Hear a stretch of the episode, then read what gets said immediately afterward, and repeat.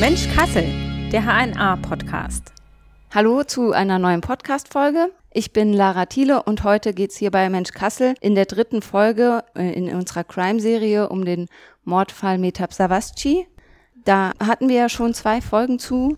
Hört euch die beiden anderen Folgen zu dem Fall unbedingt auch an, um ihn komplett verstehen zu können.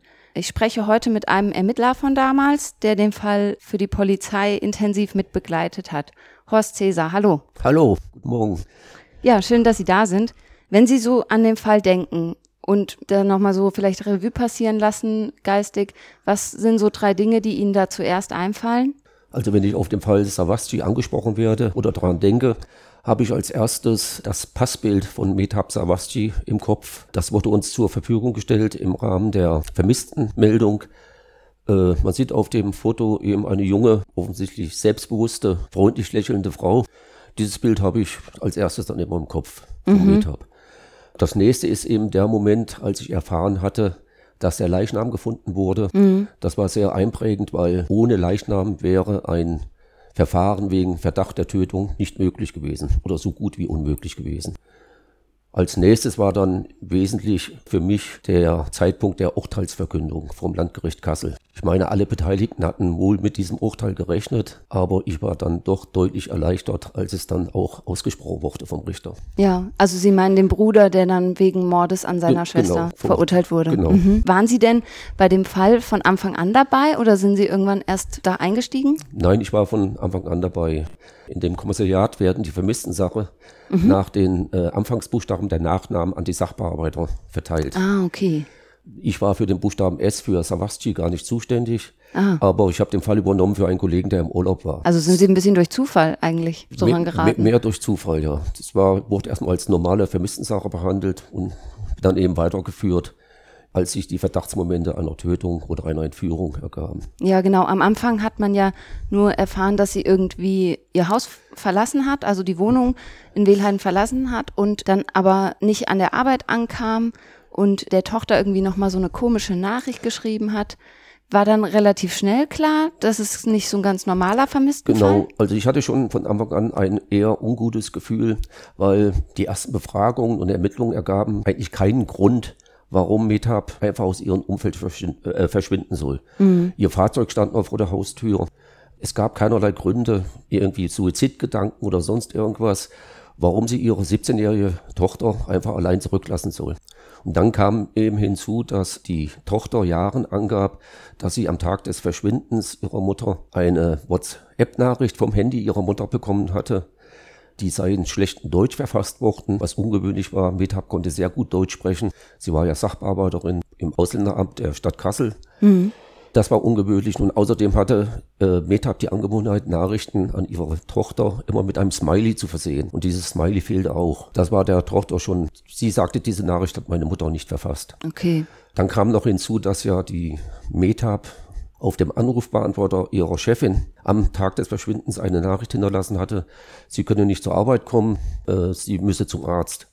Diese Nachricht hatte sich Jahren auch angehört und hat mhm. gesagt, eindeutig stand meine Mutter da unter Druck, wie auch immer. Sie meinte sogar ein Schluchzen gehört zu haben.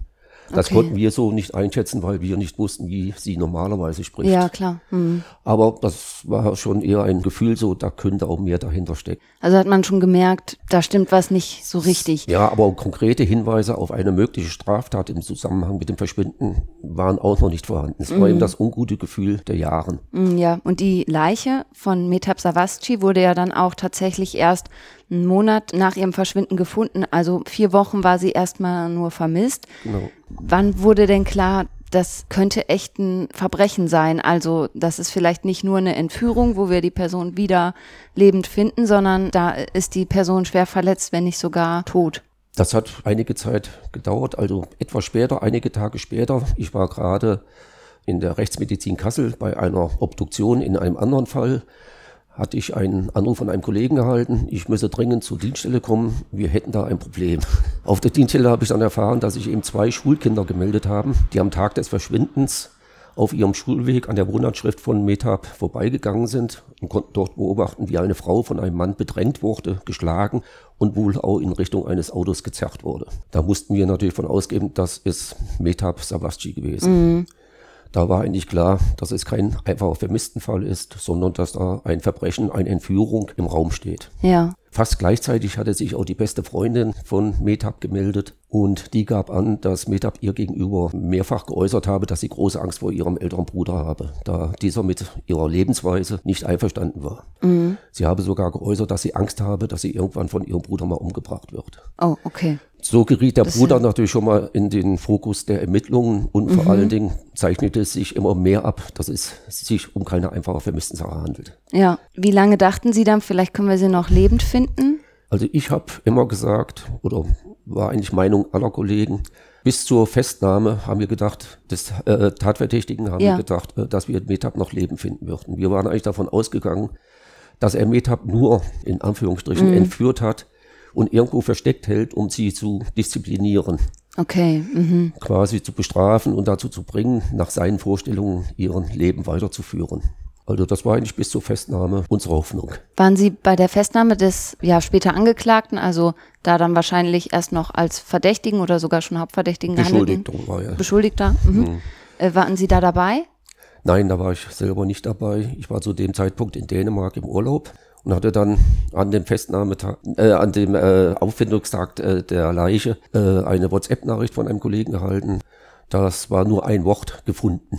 Okay. Da hätte ich mich natürlich am liebsten gleich ins Auto gesetzt, wäre wieder nach Hause gefahren.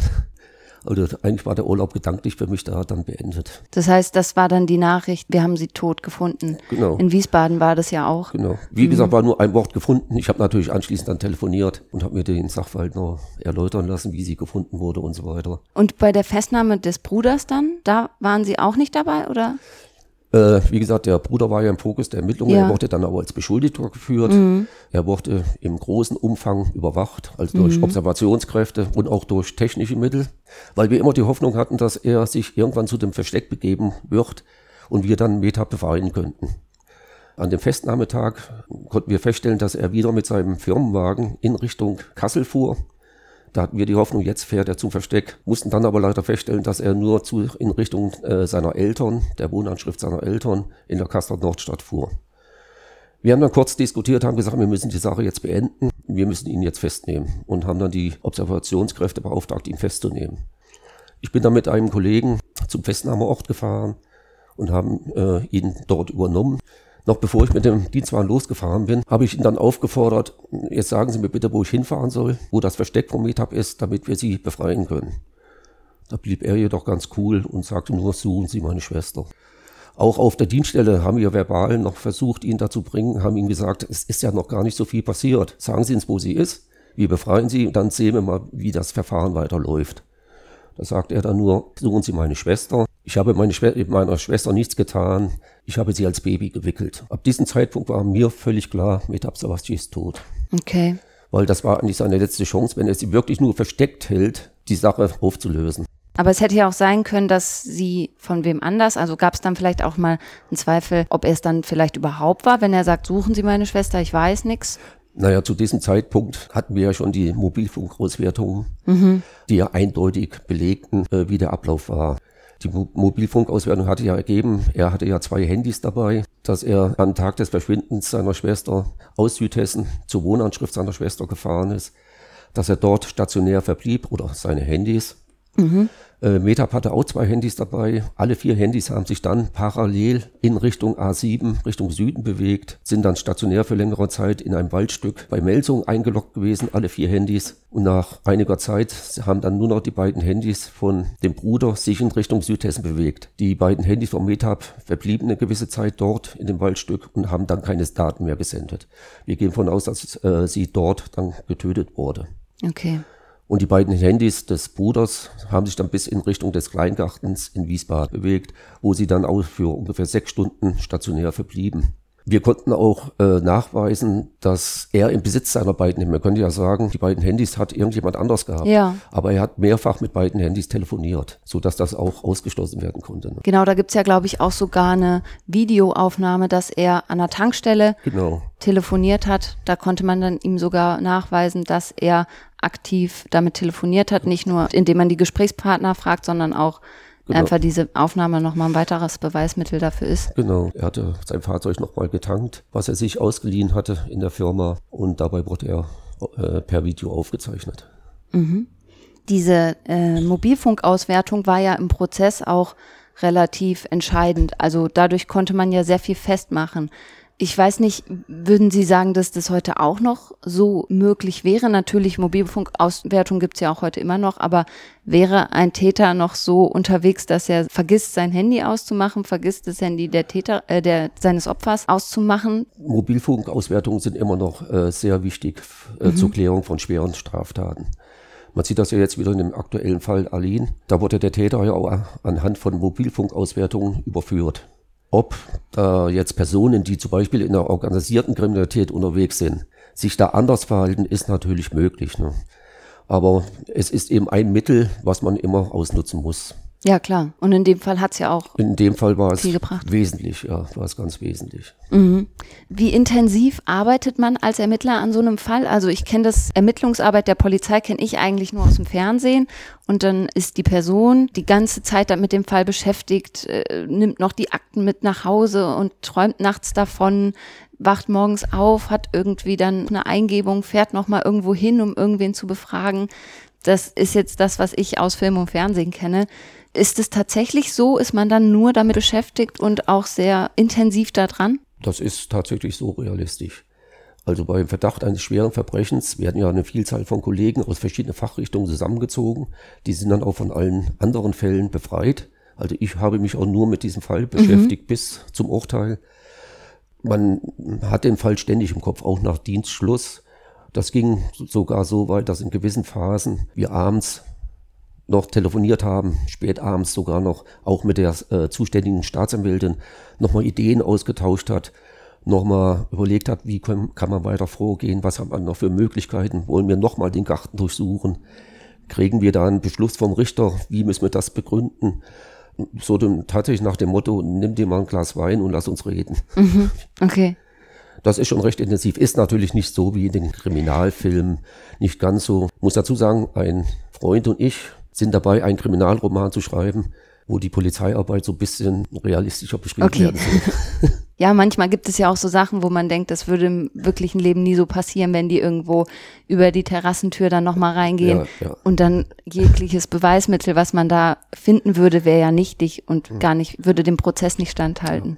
Aber wie gesagt, in so einem Fall, das hat einen schon intensiv beschäftigt, dass man nachts auch aufgewacht ist und hat gedacht, ach, was, kann, was können wir noch tun? Ja. Und so eine Mitteilung, wir haben sie jetzt tot gefunden, ist wahrscheinlich dann auch ziemlich Ja. belastend. Ja, belastend, aber auch befreiend. Wie gesagt, zu dem Zeitpunkt waren wir uns ja schon sicher, dass sie tot ist. Und äh, ohne den Leichnam wäre es tatsächlich schwer gewesen, ein Tötungsdelikt nachzuweisen. Das stimmt. Okay, weil man dann sagen kann, der Angeklagte, also kriegt auch auf jeden Fall ein Verfahren und da ist die Beweislage deutlicher. Ja, es hätte ja darauf hinauslaufen können. Es war ja teilweise auch so, er hat ja eingeräumt, sie entführt zu haben und hätte sie dann an eine andere Person übergeben. Und was dann passiert sei, wisse er nicht. Vielleicht würde sie ja auch in der Türkei irgendwo leben, wäre dort untergetaucht. Also es wäre schwer geworden, ein Tötungsdelikt nachzuweisen. Mhm, verstehe. Ähm, Die Tatwaffe wurde ja, glaube ich, nicht gefunden. Nee, War da- das ein Problem? Ähm, Ja, zur Abrundung des gesamten Ermittlungsverfahrens wäre es natürlich schön gewesen, wenn wir die Tatwaffe gefunden hätten. Auch aus dem Grund, um zu erfahren, wie ist er an die Waffe drangekommen, von wem hat er die Waffe bekommen.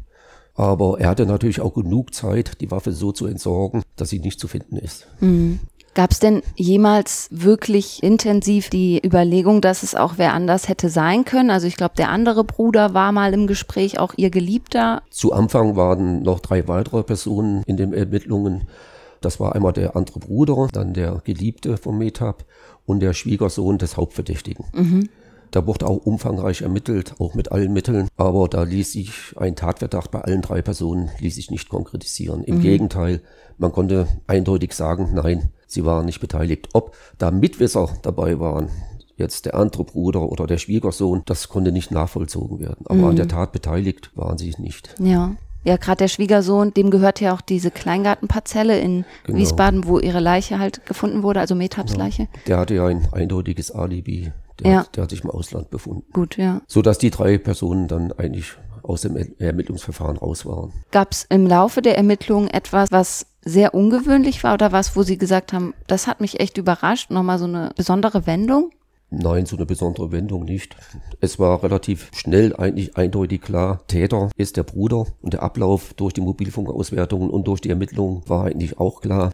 Was mich überrascht äh, hat, ist die Person des Täters. Mhm. Der war ja nach außen hin absolut westlich eingestellt. Der hatte einen super Job. Der hatte zehn Mitarbeiter unter sich. Er hatte einen Firmenwagen. Er war hoch angesehen in der Firma. Hoch angesehen bei seinem Chef. Der konnte bis zuletzt nicht glauben, dass es der Täter ist bei den weiblichen Mitarbeiterinnen hoch angesehen, immer irgendwelche Überraschungen mitgebracht, war Mitglied im örtlichen Tennisverein. Ich habe seine Familie sehr gut kennengelernt, seine Ehefrau, seine Tochter, seinen kleinen Sohn. Ganz nette, freundliche Leute. Und das hat er alles aufs Spiel gesetzt. Mhm. Er hat ja nicht nur das Leben von Metab zerstört, er hat sein eigenes Leben zerstört und vor allen Dingen hat er das Leben seiner ganzen gesamten Familie zerstört. Ne? Ja das hat mich überrascht, wie er dazu kommen konnte, das zu machen. Mhm. Ja, vor allem hat er auch das Leben von Jahren Savasti zerstört, ja. das, das, also die er, Tochter der. Er hat das Leben seiner Eltern, weil er war ja das Familienoberhaupt, mhm. weil sein Vater war schon zu alt, um das Familienoberhaupt zu sein. Ja, wie gesagt, und seine eigene Familie. Ne? Mhm. Keine Einkünfte mehr. Er hat ja Besuch von seiner Familie bekommen in der JVA, in der mhm. Untersuchungshaft. Da war ich sehr oft dabei, weil er nur Besuch bekommen durfte, wenn einer dabei sitzt und mithört ganz nette Leute und wenn man dann hört, in welchen finanziellen Schwierigkeiten er da auch seine Familie gebracht hat, das hat mich überrascht, dass er dazu fähig war. Ja. Vielleicht nochmal, um auf die Tochter der, der Toten zu kommen. Da hat sich ja auch, glaube ich, ein ziemlich intensiver Austausch entwickelt. Einfach auch, weil sie natürlich eine wichtige Zeugin war. Ja, das ist ein sehr enges, fast freundschaftliches Verhältnis entstanden. Wir hatten ja insbesondere ein Kollege und ich, wir jetzt beide hatten sehr engen Kontakt zu ihr. Wir haben eigentlich fast täglich mit ihr telefoniert und auch persönlich gesprochen. Ich habe ihr immer Mut gemacht. Ich habe ihr versprochen, dass ich ihre Mutter lebend finde. Konnte ich nicht einhalten. Wir haben auch versucht, nach dem Prozess ihr Perspektiven zu eröffnen, wie ihr Leben weitergehen kann. Mhm. Also Sie hatten dann noch nach dem Prozess auch tatsächlich hatten, Kontakt? Hatten wir auch noch Kontakt miteinander, der da im Lauf der Zeit dann aber beendet ist. Hatten Sie denn, also es gab ja dann manchmal so kleinere Indizien oder so, oder Abweichungen, die im Prozess rausgekommen sind. Irgendjemand will Methab noch mal gesehen haben im Felsberg. Hatten Sie wirklich jemals Zweifel, dass der Bruder der Täter ist? Ja gut, am Anfang war er der Hauptverdächtige. Aber dann die Beweislage wurde ja immer erdrückender. Wie mhm. gesagt, die Mobilfunkauswertung, die äh, Spurensuche, Schubkarre und Fahrzeug, wo an beiden, also in der Schubkarre und im, auf der Ladefläche des Fahrzeuges Blut, DNA und Haarspuren vom Metab gefunden wurden. Also für mich, für die Kollegen und auch für die Staatsanwaltschaft und letztendlich auch für das Gericht bestand keinerlei Zweifel, dass er der Täter war. Dass er Metab entführt, erschossen, im Kleingarten vergraben hat. Und eine Mittäterschaft von einer anderen Person konnte man einfach konnte man nicht nachweisen. Nicht. Nein, es gibt natürlich Vielzahl, auch durch die Presseveröffentlichungen, Vielzahl von Hinweisen. Hm. Diese Hinweise werden alle in einem sogenannten Hinweisordner gesammelt. Und dann sind zwei Kollegen nur zuständig dafür, diese Hinweise alle, und wenn sie noch so abstrus sind, abzuarbeiten. Zu jedem Hinweis muss ein Ergebnis geliefert werden. Dass dieser Mann im Felsberg glaubte, Metab dort gesehen zu haben, hat er sich ganz einfach geirrt. Ja, klar, kann ja auch mal vorkommen, dass Sicher. vielleicht eine Person ähnlich aussah. Ganz, ja. ganz genau. Sie waren ja dann auch beim Prozess dabei, an manchen Verhandlungstagen zumindest. Hat der Angeklagte, äh, hat ja nie gestanden. Hat Sie das gewundert? Ja, war schon anhand der Beweislage, hätte man schon damit rechnen können. Weil es hätte ihm ja vielleicht auch geholfen, mildernde Umstände irgendwie. Ja, genau. Warum das nicht stattgefunden hat, kann ich Ihnen nicht sagen. Wie gesagt, er macht ja einen absolut coolen Eindruck, auch während den ganzen Verhandlungstagen. Ohne Regung, besondere Regung. Mhm. Also cool eher im negativen Sinne von. Im, Im, negativen Sinne, ja, genau. So völlig abgebrüht. Er war anscheinend mit sich und seiner Tat voll im Reinen. Mhm. Die, die Begleitung des Prozesses, also Sie haben ja auch ausgesagt einmal im Prozess, aber dann bei anderen Verhandlungstagen noch dabei zu sein, war das eher Interesse halber oder? Ja, Interesse halber. Vor allen Dingen bei den Schlussplädoyers von Staatsanwaltschaft und Verteidigung, was natürlich für mich sehr interessant war und dann natürlich auch bei der Urteilsverkündung. Das Wort Ehrenmord ist in diesem Fall ja immer mal wieder irgendwie aufgekommen. Dann hat der Richter gesagt, nee, ein Ehrenmord war es nicht. Äh, ich habe mit meiner Kollegin Ulrike Flüger-Scherb auch schon drüber gesprochen, dass natürlich so Begrifflichkeiten immer ein bisschen schwierig sind. Wie sehen Sie das? Würden Sie diese Tat als Ehrenmord, wie man es im klassischen Sinne vielleicht kennt, bezeichnen? Gut, dieses Wort Ehrenmord ist ja sowieso anrüchig. Mhm. Äh, man könnte ja meinen, der Täter, der hätte aus einem Gefühl, irgendein Gefühl der Ehre jemanden getötet. Das passt ja absolut nicht. Es gibt ja verschiedene Definitionen von Ehrenmord. Mhm. Die gängigste ist wohl die, dass der Täter die Ehre seiner Familie wiederherstellen will. Und das hat der Richter nicht so gesehen und das könnte man auch so annehmen. In diesem Fall, der Täter war in seiner persönlichen Ehre gekränkt. Er war der Kümmerer, der Bestimmer und Metap hat sich dem widersetzt. Und das hat ihn in seiner persönlichen Ehre gekränkt. Es gab ja den Vorfall, dem Wochenende vor dem Verschwinden von Metap. Da hatte sie sich geweigert, an dem, im Familienkreis das Bayramfest zu feiern. Sie hat sich dann mit ihrer Freundin und deren Lebensgefährten und ihrem Geliebten in ihrer Wohnung getroffen. Da war dann plötzlich ihr Bruder erschienen, hat den Geliebten erstmal aus der Wohnung verwiesen, recht rabiat. Und im Streitgespräch zwischen Metap und ihm soll Metap dann geäußert haben, ich habe keinen Bruder mehr. Da gehen wir davon aus, das war so der Auslöser, der letzte das letzte i-Tüpfelchen zu dem fatalen Tatentschluss, den er dann getroffen hat. Mhm. Würde naheliegen, auch wenn er es nie so selbst geäußert Nein, hat. Ne? Eben, er mhm. hat sich ja nicht geäußert, deshalb können wir das alles nur so mhm. annehmen. Ne? Ja. Gibt es für Sie eine Erklärung, die Sie für sich selbst gefunden haben, warum Metap letztendlich sterben musste? Also Gut, ist für uns natürlich nicht nachzuvollziehen, ne? Mhm. auch für mich nicht nachzuvollziehen, wie man seine eigene Schwester töten kann, nur weil sie nicht so lebt, wie ich meine, ja. dass sie leben solle. Aber es wird wohl so gewesen sein, wie es in der Urteilsbegründung auch erklärt wurde. Er war in seiner persönlichen Ehre gekränkt und konnte das so nicht stehen lassen und sah sich veranlasst, seine Schwester, seine eigene Schwester zu töten. Denke für uns nicht nachvollziehbar. Nee. Aber so wird es gewesen sein. Ich hatte mir immer vorgenommen, nach meiner Pensionierung ihn einfach mal zu besuchen. Er ist ja jetzt wohl in Südhessen in der JVA, mhm. mich mit ihm zu unterhalten. Er, er könnte mir ja dann alles erzählen. Weil ich habe ihn in der Untersuchungshaft hier in Wehlheiten getroffen, da war ich in, in der JVA in einer anderen Sache. Und er war da offensichtlich irgendwie als Sanitäter schon aufgestiegen. Er hatte mich gesehen, kam freudig zu mir gelaufen, schüttelte mir die Hand. Herr Cäsar, wie geht's Ihnen? Ist alles gut? Aber der hatte anscheinend auch mit mir keinerlei Schwierigkeiten. Aber ich werde ihn wohl doch nicht aufsuchen. Okay, haben Sie sich doch dagegen entschieden? Ja. Der Fall hat damals hohe Wellen geschlagen. Auch heute noch, jetzt gerade wieder zum Beispiel, äh, werden Sie darauf angesprochen. Ist das schon was, was immer über die Jahre Sie wieder und wieder begleitet hat? Ja, es kamen ja immer wieder Anfragen, auch vom Hessischen Rundfunk. Der Name Sabasci, der fällt immer wieder in meinem dizischen Leben. Das verfolgt mich schon, war auch so mein spektakulärster Fall ja. in meiner Dienstzeit, weil es eben auch einen persönlich sehr berührt hat. Mhm. Und stört Sie das manchmal, dass Sie da noch so drauf angesprochen werden? Nein, inzwischen nicht mehr. Okay. Ja, vielen Dank, dass Sie heute hier waren und uns nochmal dem Fall ein bisschen näher gebracht haben und vor allem die Ermittlungsarbeit. Gerne. Ja, und allen Hörerinnen und Hörern sage ich Danke. Das war die letzte Folge zum Mordfall Metab Savasci.